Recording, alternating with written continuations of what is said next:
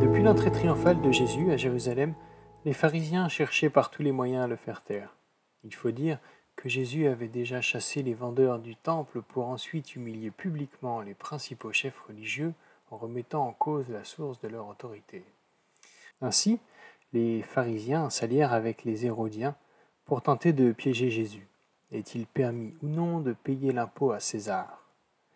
Si Jésus avait répondu oui à cette question, alors les pharisiens n'auraient pas eu de peine à monter le peuple contre lui en le présentant comme un partisan de l'empereur Tibère, perçu comme l'envahisseur par les Juifs. Si Jésus avait répondu non, alors il aurait été aisé pour les Hérodiens de le livrer aux Romains pour incitation à la rébellion. Cependant, l'alliance entre pharisiens et hérodiens est très loin d'être anodine.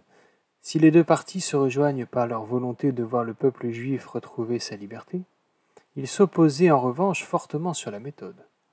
Les pharisiens luttaient contre les Romains, alors que les Hérodiens voulaient collaborer avec les Romains. La démarche des pharisiens n'est donc pas théologique, mais bien politique. L'actualité a remis la laïcité au cœur des débats publics. Est-elle bonne, est-elle mauvaise quand on est chrétien? La réponse que Jésus donne à ses détracteurs peut nous éclairer. Rendez à César ce qui est à César, et à Dieu ce qui est à Dieu. Bien des partisans d'une laïcité dure, interdisant toute expression religieuse dans l'espace public, m'ont déjà donné cet argument. Les religions ont causé tant de morts à travers l'histoire qu'il faut les contrôler. Ou encore la célèbre phrase de Karl Marx La religion est l'opium du peuple.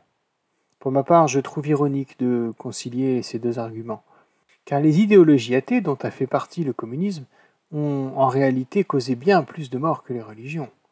Le problème n'est donc pas le fait de croire ou de ne pas croire en Dieu, mais bien l'utilisation d'idéologies religieuses ou athées à des fins politiques.